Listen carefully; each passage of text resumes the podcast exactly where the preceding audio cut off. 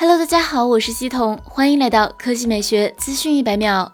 十月二十二日，华为的 Mate 四十系列手机就要发布了，这可能是二零二零年底最受关注的旗舰机型。Mate 四十系列最大的亮点之一就是拍照。之前华为官方海报暗示，这代手机的多摄系统会采用全新的排列，看起来像是六边形。不过实际上，华为 Mate 四十 RS 保时捷设计采用的是八边形的相机模组。结合早前爆料，华为 Mate 四十 RS 保时捷设计具有色温传感器、温度传感器。后置采用主摄加变焦加超广角加微支镜头加 TF 镜头组成的五摄模组。Mate 40 Pro 的官方渲染图也被曝光，四颗镜头对称设计看起来非常和谐。消息称，此次华为和徕卡合作，内置一个新的自动对焦系统，该系统将激光自动对焦与新型附加 ToF 摄像头传感器相组合。尚不清楚这个结合了光学和激光自动对焦功能的新系统究竟如何工作。此外，除了独立的 LED 闪光灯外，还有一个色温传感器，可以帮助 Mate 40 Pro 再现逼真色彩。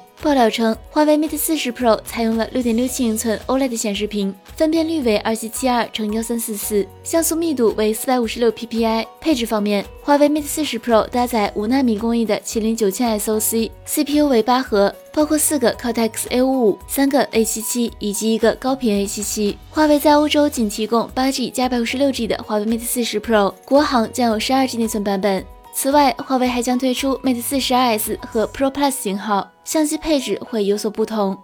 好了，以上就是本期科技美学资讯百秒的全部内容，我们明天再见。